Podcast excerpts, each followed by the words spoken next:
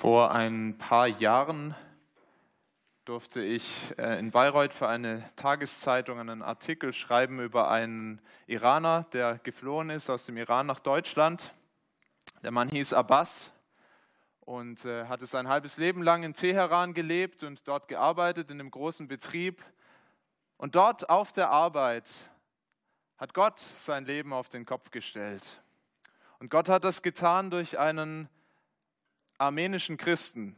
Also im Iran, da darf man eigentlich nicht an Jesus Christus glauben, aber es gibt so eine Minderheit, die armenischen Christen, die dürfen das. Die nehmen dafür viel Diskriminierung in Kauf. Ähm, natürlich dürfen sie nicht andere missionieren, denen das Evangelium sagen, strengstens verboten. Wer das macht, der fliegt zumindest aus dem Betrieb raus. Oft passiert ihm aber auch Schlimmeres. Aber dieser armenische Christ, Mikital, der war mutig der hat sich mit Abbas angefreundet und ähm, irgendwann hat Abbas, wollte Abbas ihn missionieren und hat ihm einen Koran geschenkt und Michital hat ihm eine Bibel geschenkt. Total mutig. In einem Betrieb, der Kamera überwacht war, in einem Betrieb, der Religionswächter hatte, die geguckt haben, dass da nichts schief läuft, schenkt ihm eine Bibel. Und Abbas fängt an, diese Bibel zu lesen, heimlich im Büro. Und abends, wenn er nach Hause geht, schließt er sie in seinen Spind ein, weil er Angst hat, vielleicht werde ich ja gefilzt am Ausgang, vielleicht kommt das ja raus. Und er liest diese Bibel und er merkt nach einigen Wochen, das ist ja wahr, was ich hier lese. Das ist ja die Wahrheit. Sagt er, ich erkannte, dass die Bibel wahr war. Und dann hat er sich angeschlossen. Michital ist in diese kleine Hausgemeinde gegangen, in der Michital war in Teheran, auch im Verdeckten, im Geheimen, und hat sich zu Jesus Christus bekannt. Das war nachher auch der Grund, warum er geflohen ist. Was treibt Leute wie diesen Michital an, ihren Job aufs Spiel zu setzen, ihre Freiheit aufs Spiel zu setzen, ja sogar ihr Leben aufs Spiel zu setzen, um anderen Leuten von Jesus Christus zu erzählen? Ich meine, dass Mikital die Botschaft von unserem heutigen Predigttext sehr gut verstanden hat und verinnerlicht hat. Jesus lehrt darin seine Jünger anhand verschiedener Punkte, dass ihnen am wichtigsten sein soll, was Gott über sie denkt. Und dass wenn sie Gott fürchten, wenn sie groß von Gott denken, dass sie dann keine Angst haben müssen vor den Menschen, nicht vor den Religionswächtern und auch vor sonst niemandem. Und ich habe die Hoffnung, wenn wir diesen Text lesen, dass es auch unsere Gottesfurcht stärkt, dass wir größer von Gott denken und kleiner von den Menschen, weil dieser Michital so ähm, ein krasses Zeugnis, der für uns sein kann und, und so wir vielleicht auch sagen, das könnte ich ja nie, boah, was würde ich da machen? Aber er ist ein Christ wie wir am Ende des Tages. Gottes Geist lebt in ihm, Gottes Geist lebt in uns und das Geheimnis seines Glaubens und seines Zeugnisses, das finden wir hier drin in der Bibel. Möchte uns lesen die Verse 1 bis 12 aus, aus Lukas 12.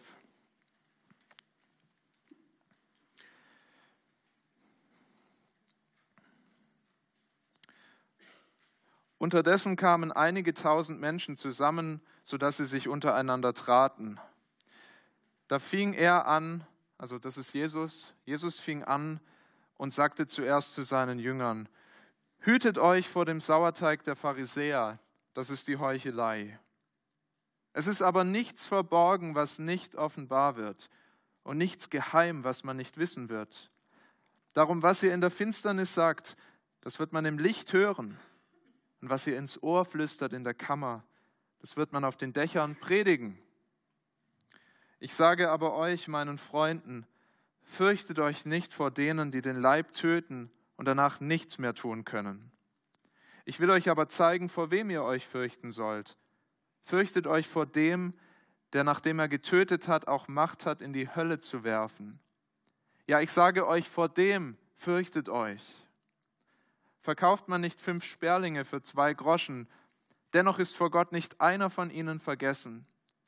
Aber auch die Haare auf eurem Haupt sind alle gezählt, darum fürchtet euch nicht, ihr seid besser als viele Sperlinge. Ich sage euch aber, wer mich bekennt vor den Menschen, den wird auch der Menschensohn bekennen vor den Engeln Gottes. Wer mich aber verleugnet vor den Menschen, der wird verleugnet werden vor den Engeln Gottes. Und wer ein Wort gegen den Menschensohn sagt, dem soll es vergeben werden. Wer aber den Heiligen Geist lästert, dem soll es nicht vergeben werden. Wenn sie euch aber führen werden in die Synagogen und vor die Machthaber und die Obrigkeit, so sorgt nicht, wie oder womit ihr euch verantworten oder was ihr sagen sollt. Denn der Heilige Geist wird euch in dieser Stunde lehren, was ihr sagen sollt. Jesus gibt seinen Jüngern drei gute Gründe, warum sie Gott fürchten sollen und nicht die Menschen. Und am Schluss gibt er ihnen eine große Verheißung, eine Zusage, mit der sie mutig leben können. Die drei Gründe, die findet ihr auch in eurem Gottesdienstblatt. Der erste, alles kommt ans Licht, sind die Verse 1 bis 3. Der zweite, alles untersteht Gottes Macht, Verse 4 bis 7. Und der dritte, alles entscheidet sich an der Beziehung zu Jesus Christus. Und dann die Verheißung, Gott ist in allem bei seinen Jüngern dabei und er wird ihnen in allem die Weisheit und die Kraft zum Durchhalten geben. Also das Erste, alles kommt ans Licht. Unsere Gottesfurcht, die wächst, wenn wir erkennen, dass einmal alles, was wir in unserem Leben gedacht, gesagt oder getan haben, ans Licht kommen wird. Jesus warnt seine Jünger vor dem Sauerteig der Pharisäer, das ist die Heuchelei, sagt er. Haben uns letzte Woche das in der Predigt ausführlich angeschaut. Matthias hat uns das äh, lebendig vor Augen gemalt, was die Pharisäer für Heuchler waren. Äußerlich so fromm, sie haben die Bibel gekannt wie kaum andere, sie haben ähm, öffentlichkeitswirksam gespendet, Geld gegeben, sodass das jeder gesehen hat. Sie haben fromme und lange und gute Gebete gebetet. Aber Jesus hat tiefer gesehen. Matthias hat gesagt, Jesus hat den Röntgenblick. Super Bild. Er schaut unter die Oberfläche. Was Jesus da gesehen hat, das hat ihm nicht gefallen. Das hat ihn sehr traurig gemacht und das hat er angeklagt. Er hat gesagt, äußerlich seid ihr hier die frommen Helden. Alle sehen euch als die Freunde Gottes an, aber in euren Herzen seid ihr gottlos. Und Jesus weiß um die Versuchung, eine fromme Show abzuziehen. Und er weiß, dass auch seine Jünger in der Versuchung stehen. Er sagt, das ist wie ein Sauerteig. In so einem System, wo die Leute die Masken tragen und wo es darum geht, was darzustellen, ist wie ein Sauerteig, der den, das ganze Mehl durchsäuert. Und das ist ansteckend. Und passt auf, dass ihr nicht auch zu solchen Heuchlern werdet. Und was ist das beste Mittel dagegen? Jesus sagt, macht euch bewusst, alles kommt ans Licht. Es ist aber nichts verborgen, was nicht offenbar wird und nichts geheim, was man nicht wissen wird. Darum, was ihr in der Finsternis sagt, das wird man im Licht hören. Und was ihr ins Ohr flüstert in der Kammer, das wird man auf den Dächern predigen. Was für eine kräftige Mahnung. Klarer kann Jesus gar nicht sagen, dass alles rauskommt, dass es nichts bringt, eine fromme Show abzuziehen, dass es nichts bringt, anderen was vorzumachen. Noch das ist ganz klar, können die Jünger und auch die Pharisäer aus Angst vor dem Urteil, was andere über mich sagen, was andere über sie sagen, noch können sie die fromme Maske tragen. Aber die dunklen Geheimnisse, die falsche Freundlichkeit, die geheuchelten Gebete, es kommt der Tag, da kommt das alles raus.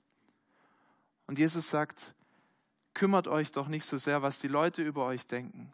Kümmert euch doch nicht so sehr, ob das gut aussieht nach außen. Kümmert euch mehr darum, wer ihr seid in Gottes Licht. Wer bist du in seinem Licht? Was kommt da zum Vorschein? Das ist ein unbequemer Gedanke, oder? Dass Gott alles sieht. Dass er mit dabei ist in der stillen Kammer, wenn wir da ganz, ganz echt sind. Dass er das sieht, wie wir sind dass er mit ist in unseren Familien. Und hier in der Gemeinde sind wir vielleicht ganz fromm, aber wenn wir zu Hause sind, dann sieht es ganz anders aus. Es darf uns ein bisschen ähm, Respekt einflößen, dass Gott unser Leben so gut kennt und dass er das sieht. Und auf der anderen Seite ist es aber auch ein ganz großer Trost, eigentlich eine Ermutigung, dass Gott alles sieht und dass er ähm, keine Show braucht, weil das unglaublich befreiend ist. Es tut unglaublich gut auf der anderen Seite zu wissen, ich muss auch gar keine, ich, ich, kann Gott gar nichts vormachen, ich muss es auch nicht tun. Er sieht es ja sowieso. Wer betrügt schon, wenn er ganz sicher weiß, dass er erwischt wird? Musste diese Woche denken an, an den Karl Theodor zu Gutenberg. Wer kennt ihn noch? Der ist bekannt geworden vor allem dadurch, dass er seine Doktorarbeit nicht selber geschrieben hat. Das war noch nett formuliert. Er hat echt betrogen. Was hätte der gemacht, wenn er gewusst hätte, ganz sicher, wenn man ihm da Brief und Siegel drauf gegeben hätte, dass das rauskommt? Er hätte auf den Doktor verzichtet oder diese Arbeit ehrlich geschrieben. Was hätten die Autokonzerne gemacht, die mit der Schummelsoftware aufgefallen sind und da getrickst und betrogen haben, wenn sie gewusst hätten, das kommt ganz sicher raus. Das, da werden Journalisten sich dran machen und die werden das aufdecken. Ah, die hätten nicht betrogen. Und wollen wir uns und anderen wirklich was vorspielen, wenn wir ganz sicher wissen, wenn bereits feststeht, es kommt der Tag, da kommt das alles ans Licht. Gott sieht es jetzt schon, aber es kommt der Tag, da wird das alles offenbar, da wird es von den Hausdächern wird das gepredigt werden, wie wir gelebt haben. Jesus ermutigt uns, diese Perspektive zu haben, die macht ehrlich in der Nachfolge und das lehrt uns Gottesfurcht. Wir fürchten nicht die Menschen, was die für ein Urteil über uns haben. Wir, wir fürchten Gott. Was wird er sagen über das, wie ich lebe? Und ja, das bedeutet, dass wir uns das immer wieder bewusst machen sollten. Das kann man sich eigentlich jeden Tag bewusst machen. Es kommt nicht darauf an, was die Leute über mein Leben denken. Es kommt allein darauf an, was Gott sieht, was er über mein Leben denkt. Und das heißt ganz sicher auch, dass ich dann mit meinen Schwächen, auch mit meiner Schuld, die ich auf mich lade jeden Tag, dass ich damit zu Gott gehe und ihm das auch bekenne und nicht versuche, das zu vertuschen, weil ich kann es nicht vertuschen. Es ist wie eine Selbstanzeige. Ich gehe zu Gott und ich zeige mich selber an. Es ist gerade vor kurzem ja der Uli Hoeneß verabschiedet worden, hat auch mal eine Selbstanzeige gemacht. Warum? Weil er nicht wollte, dass jemand anders hinter seine Steuertricksereien kommt. Hat sich lieber selber angezeigt. Und wenn wir uns selber anzeigen, müssen wir nicht den Tag fürchten, an dem es rauskommt. Wir zeigen uns selber an bei Gott und wir haben die Verheißung aus seinem Wort, dass er uns gerne vergibt, dass es dann am Licht ist und dass es dann weg ist und uns nicht mehr anklagen kann. Wir müssen keine Angst mehr haben vor dem Tag.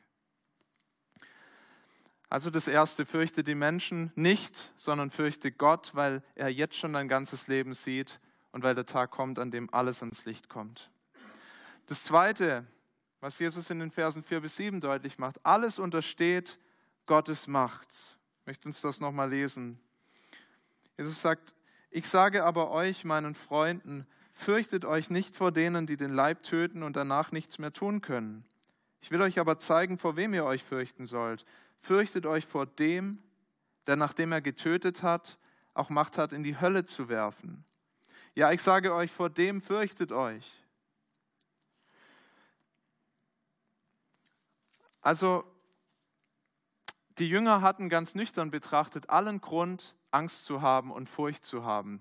Das will ich an der Stelle ganz klar sagen. Das System, was die erlebt haben in Jerusalem, kurz ähm, nach dem Jahr Null, in dem Jesus geboren ist, was sie da erlebt haben, das war vielleicht dem im Iran ganz ähnlich.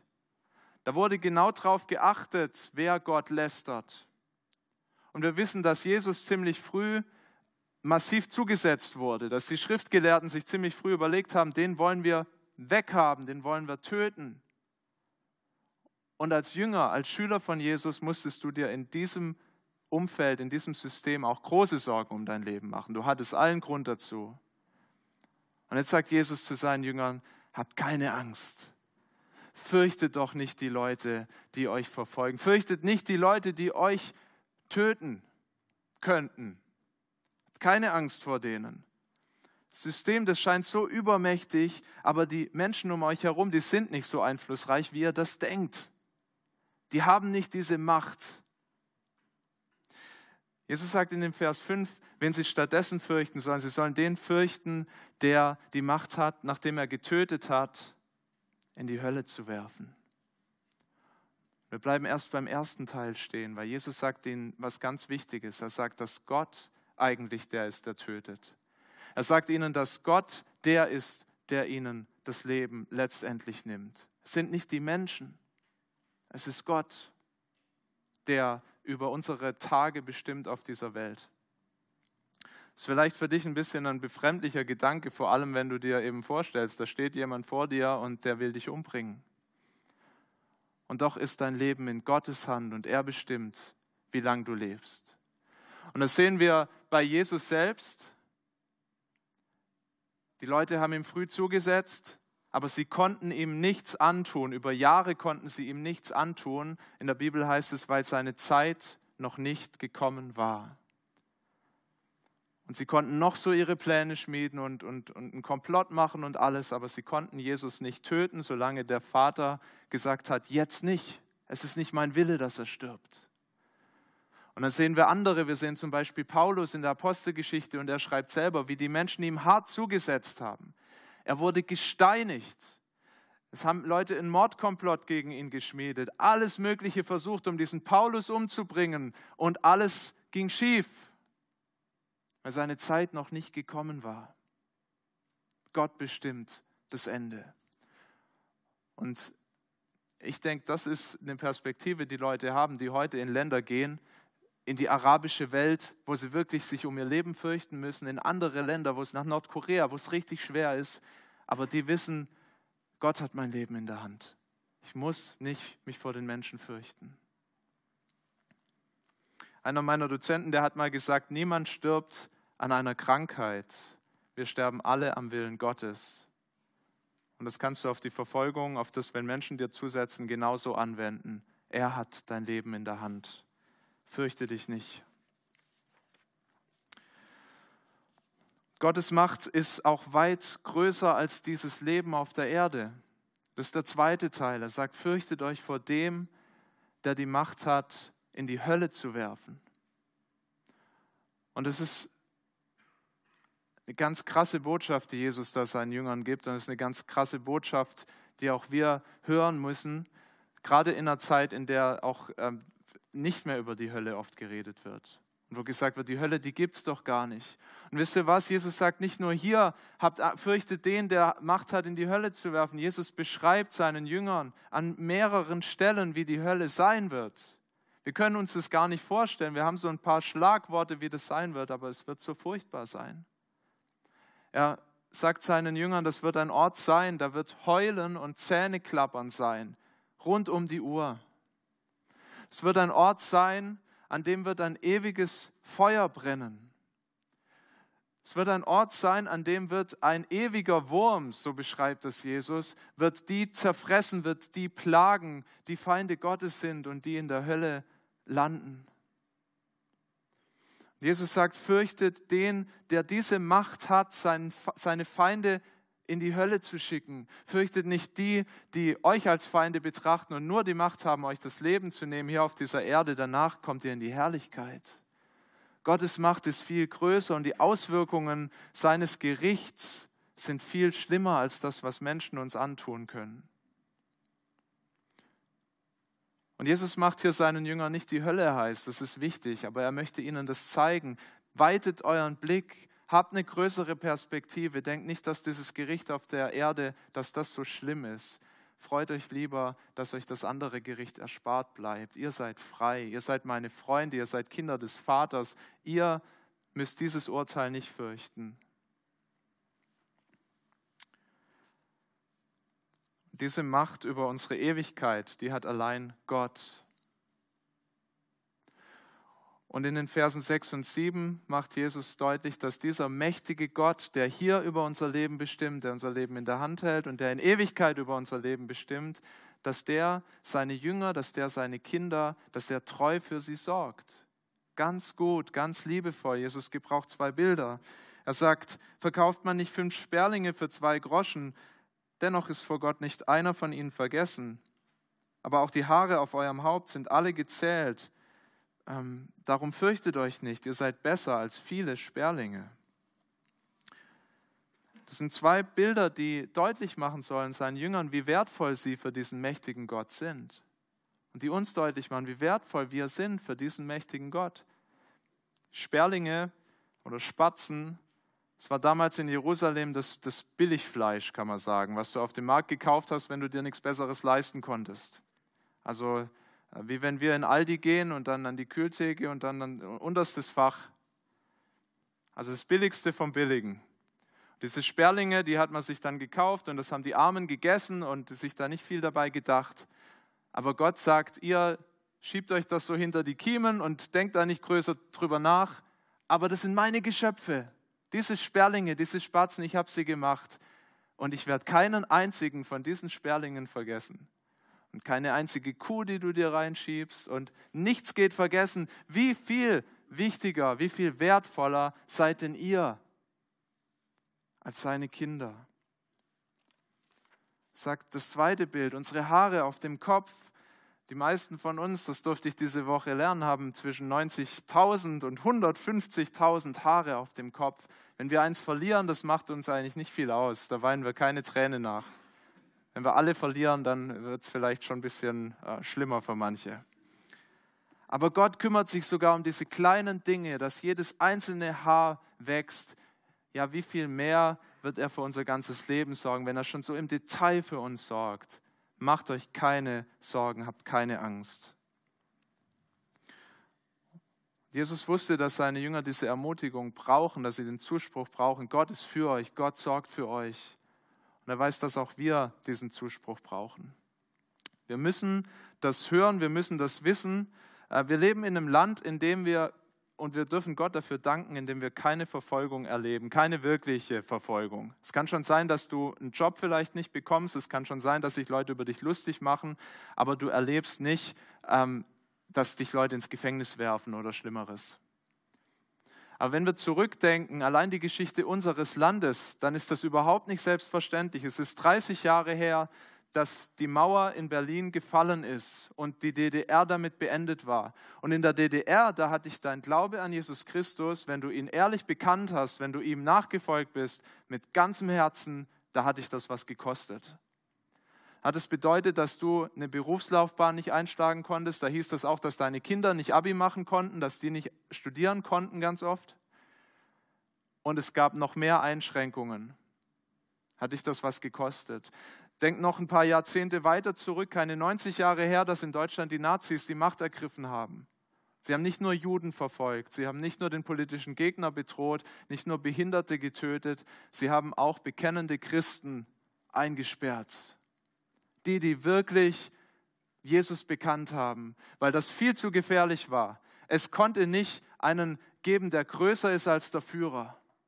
Und wenn du Jesus als Herrn bekannt hast in der Nazi-Zeit, dann warst du lebensgefährdet, lebensbedroht. Und das sind also keine 100 Jahre her, dass wir zwei solche Systeme erlebt haben in Deutschland. Und uns gibt keiner eine Garantie, dass es die nächsten Jahrzehnte in Deutschland so weitergehen wird, wie es gerade ist. Insel der Seligen, alle sind friedlich und äh, niemand tut uns was für unseren Glauben. Das müssen wir wissen. Wir müssen im Kopf, wir müssen im Herzen vorbereitet sein. Es kann auch anders sein. Und Jesus sagt, da müsst ihr euch keine Angst, keine Sorgen machen. Das System ist nicht so mächtig, wie es erscheint. Es wird niemals so mächtig sein wie Gott mächtig ist.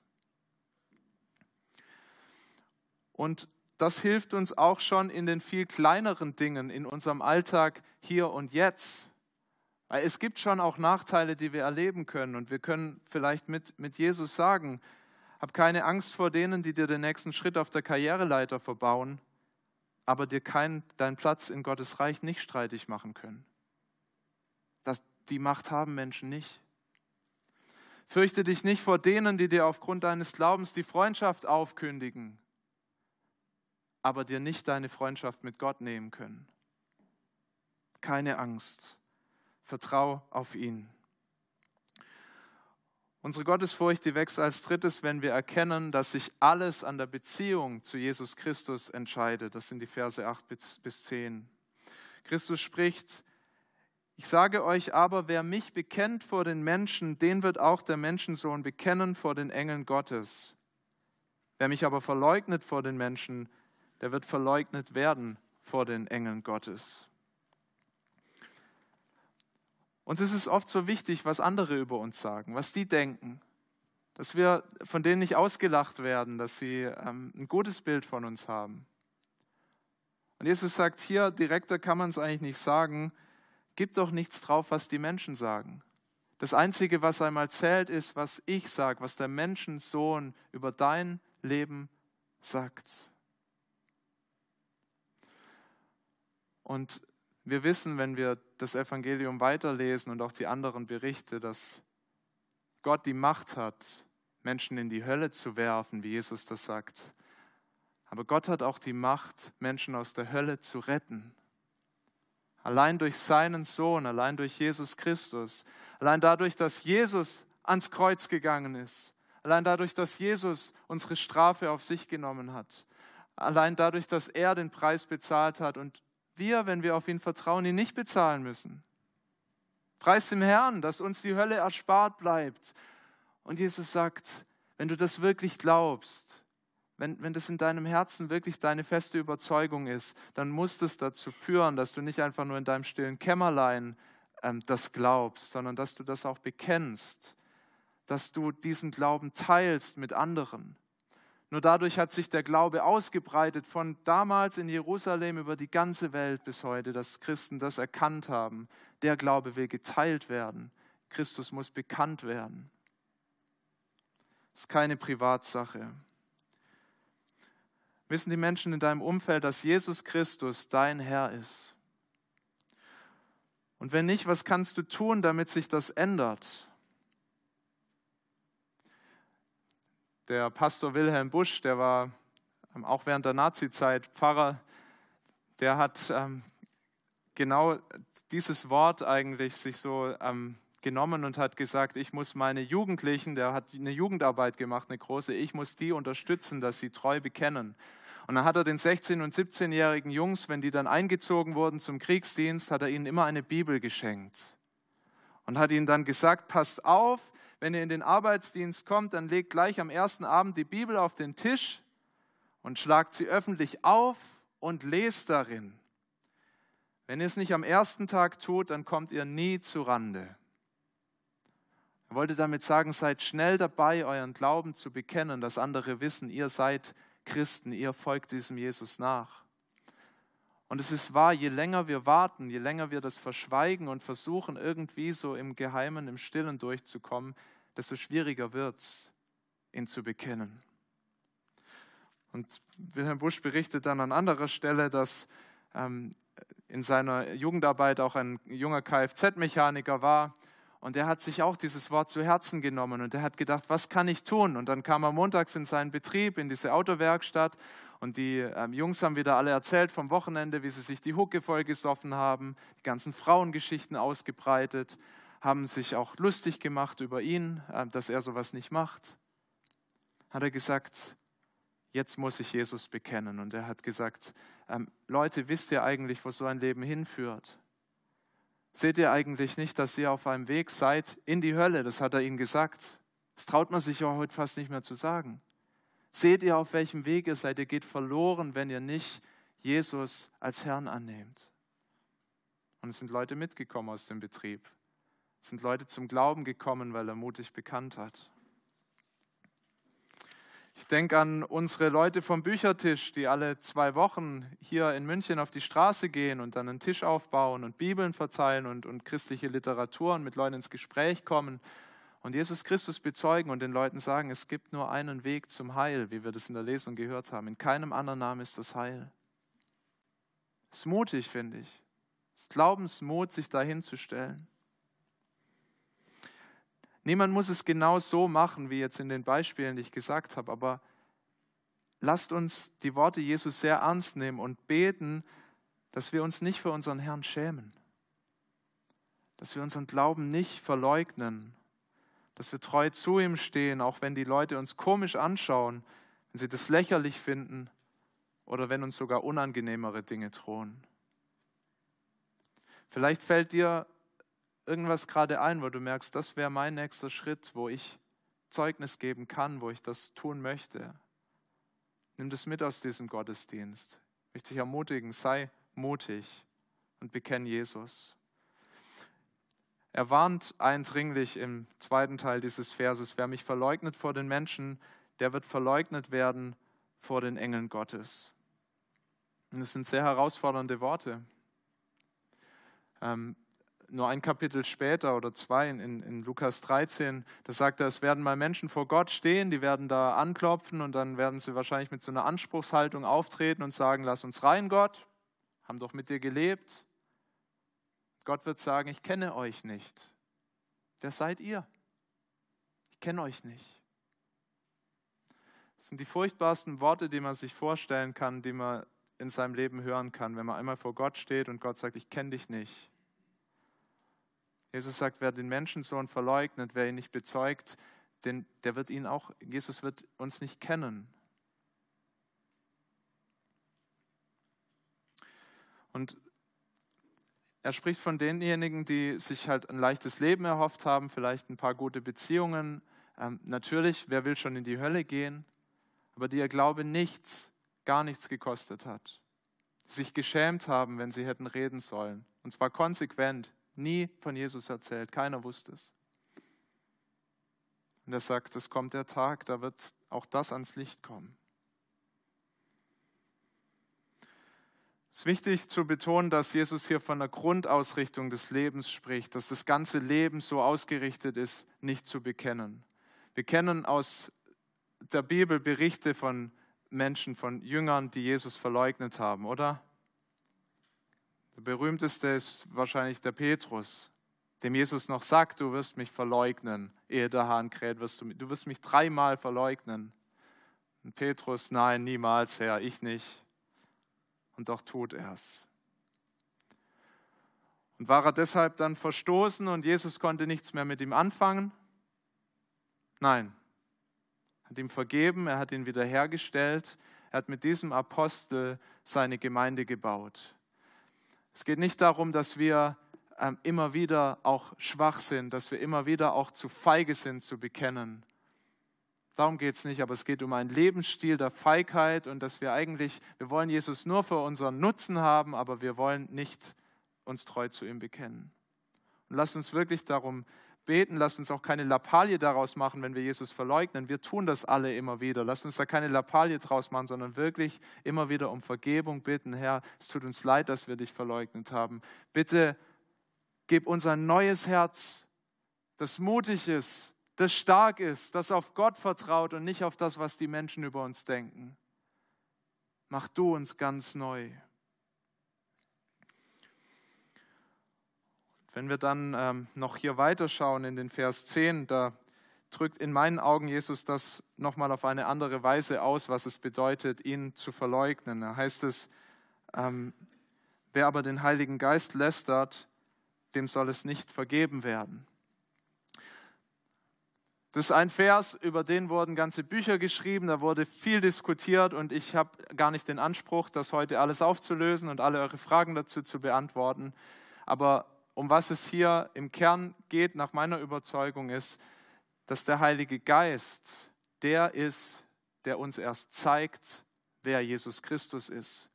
Ohne den Heiligen Geist könnten wir gar nicht erkennen, dass wir einen Retter brauchen. Ohne den Heiligen Geist könnten wir auch nicht erkennen, dass Jesus unsere Schuld am Kreuz getragen hat. Wir könnten das gar nicht glauben ohne den Heiligen Geist. Das sagt uns die Bibel. Der Heilige Geist tut dieses Werk in uns und ohne den Heiligen Geist wird niemand wiedergeboren.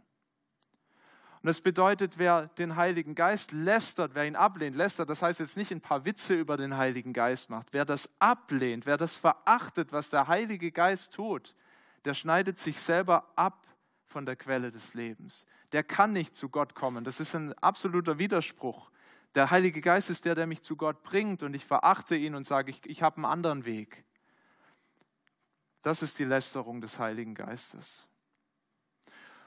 Und wenn wir das so verstehen, dann wird auch sehr klar, dass wenn du Jesus vertraust, wenn er dein Herr ist, wenn du dich danach sehnst, ihm ähnlicher zu werden, in der Beziehung zu ihm zu wachsen, dass du dann nicht den Heiligen Geist lästern kannst, dass das nicht eine Drohung ist für Jünger, ihr fallt raus aus der Jüngerschaft, ihr fallt raus aus der Kindschaft Gottes.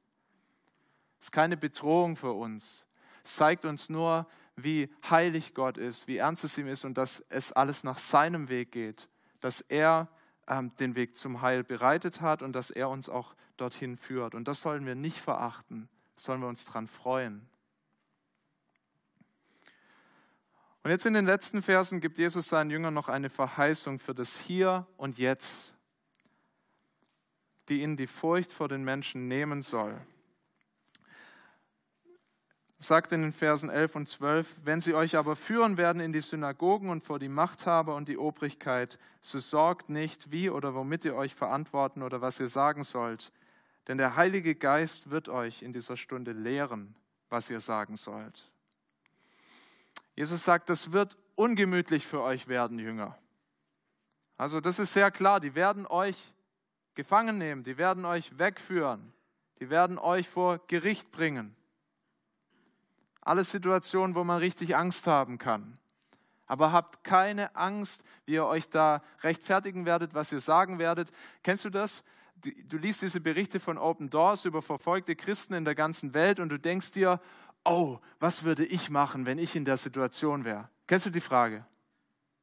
Haben das in der SMD, haben wir das äh, tagelang diskutiert. Wie würden wir uns verhalten?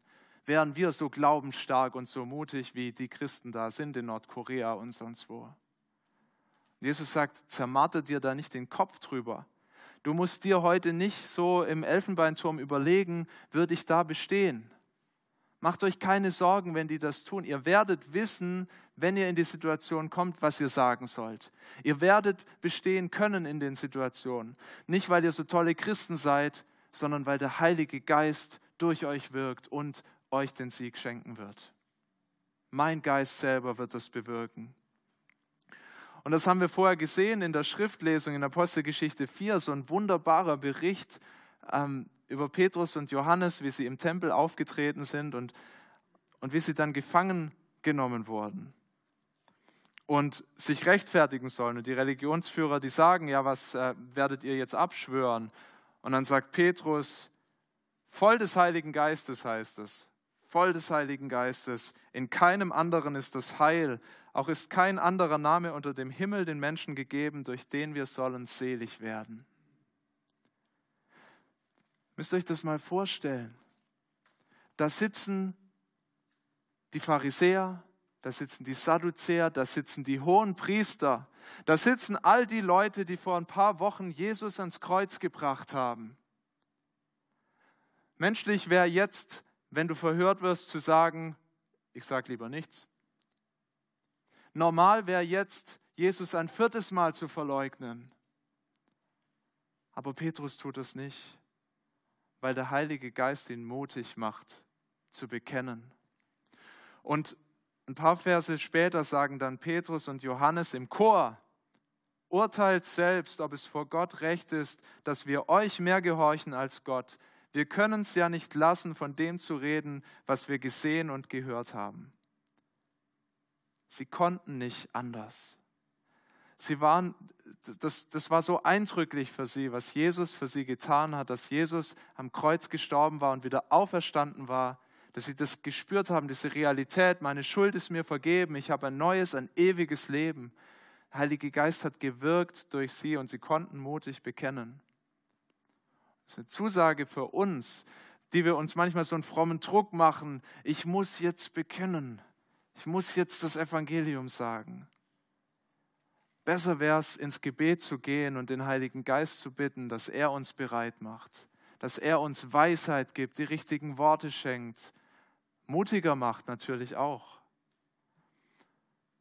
Die gewaltige Zusage von Jesus, dass er das tun wird, dass er mit uns in die Situation geht. Und das kann uns schon im Hier und Jetzt in einer Situation, die keine massive Verfolgung mit sich bringt in Deutschland, wofür wir dankbar sein dürfen, aber da schon befähigen, mutigere Zeugen zu sein. Vertrau darauf, Gott will und er wird durch dich wirken. Und darum möchte ich jetzt auch beten, dass Gott uns wirklich bereit macht, ähm, treue Zeugen für ihn zu sein, mutig zu sein, größer von ihm zu denken als von den Menschen. Vater, wir wollen dir danken für das, was Jesus uns hier lehrt und dir danken für diese ja, größere Perspektive auf unser Leben, dass, dass du alles siehst, dass wir nicht heucheln müssen, nichts ja, dir vorspielen müssen und auch nicht den Menschen was vorspielen müssen.